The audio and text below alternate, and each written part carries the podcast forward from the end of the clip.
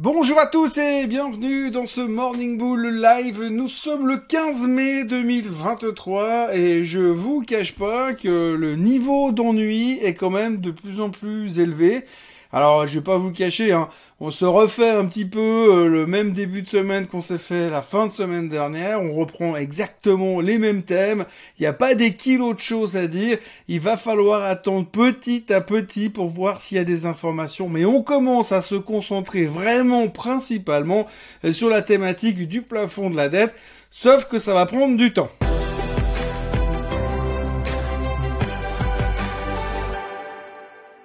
Alors ce matin, je me suis levé comme d'habitude, très très très très très tôt, peut-être même encore plus tôt que d'habitude.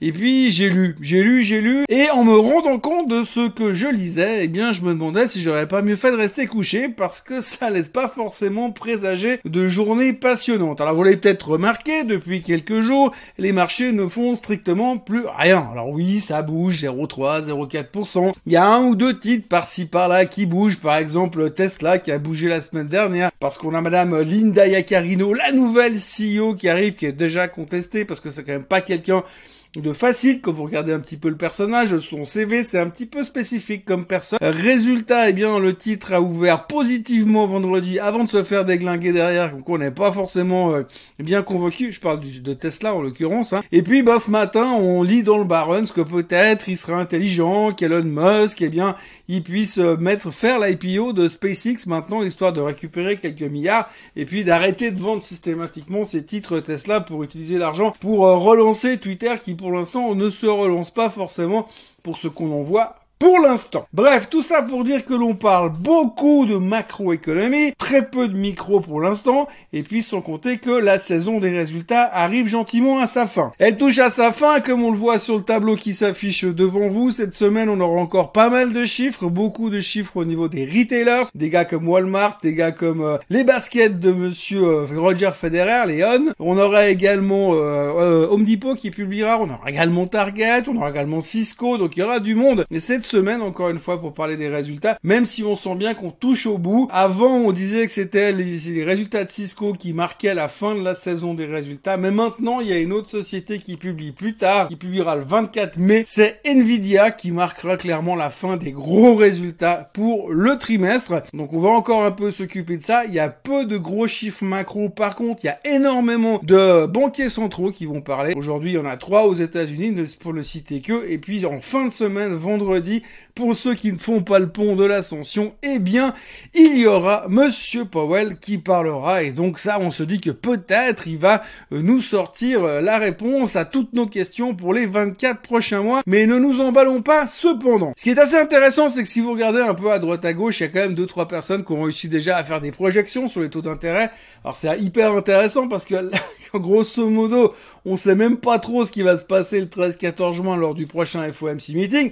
Par contre, il y a déjà des mecs qui bossent sur leur PC depuis deux semaines pour dire oui, alors d'après les chiffres du CPI, normalement, il y aura une baisse des taux en septembre, en octobre, en novembre, et puis normalement, les taux directeurs seront à 3% en décembre 2024. Donc on sait même pas de quoi demain sera fait, mais il y a déjà des gars qui sont en train de se projeter en décembre 2024 pour savoir où seront les taux euh, directeurs américains. Alors contre deux, on a juste le plafond de la dette qui est pas réglé et de plus en plus de gens qui se disent que peut-être cette fois finalement les États-Unis pourraient faire défaut. Qui sait? Et qu'est-ce qui se passerait si euh, les États-Unis font défaut Et où est-ce que nous irions?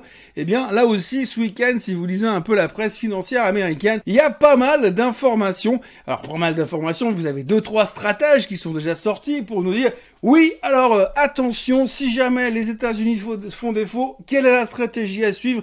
Elle est assez simple, faites du long terme. Oui, donc faites du long terme, hein, c'est la solution absolue. Hein. Vous achetez un peu d'actions maintenant, vous achetez un peu d'actions plus tard, vous achetez un peu d'actions quand on fait défaut de la dette, vous moyennez quand on est au fond du bac parce que le marché devrait inévitablement baisser quand même un tout petit peu. Et puis sur les 5, 10 ans ou 20 ans ou au pire 30 ans, eh bien vous reverrez votre capital. Oui, c'est la stratégie la plus sûre et puis c'est vraiment un truc, éloignez-vous de vos écrans parce qu'on va entendre tout et n'importe quoi ces prochains temps au niveau du plafond de la dette et chaque phrase, chaque mot, chaque interprétation, chaque tergiversation pourrait nous amener à des mouvements sur les marchés. En gros, on n'en sait strictement rien, mais euh, le, truc le plus safe, c'est d'acheter des trucs qui payent des dividendes pour les 25 prochaines années. Au pire, vous vivrez de vos dividendes. Donc oui, en gros, on ne sait vraiment pas ce qui va se passer. On sait que les républicains et les démocrates vont se réunir à nouveau demain pour trouver des solutions. Vu là où ils ont laissé euh, le travail sur le métier la dernière, c'est-à-dire nulle part, c'est pas évident qu'il y ait des grosses avancées demain, mais néanmoins, on attend de voir ce qui pourrait se passer. Personne n'est vraiment euh, convaincu de la solution si on ne fait pas des coupes budgétaires et en même temps on continue à avoir besoin de dépenser de l'argent pour garder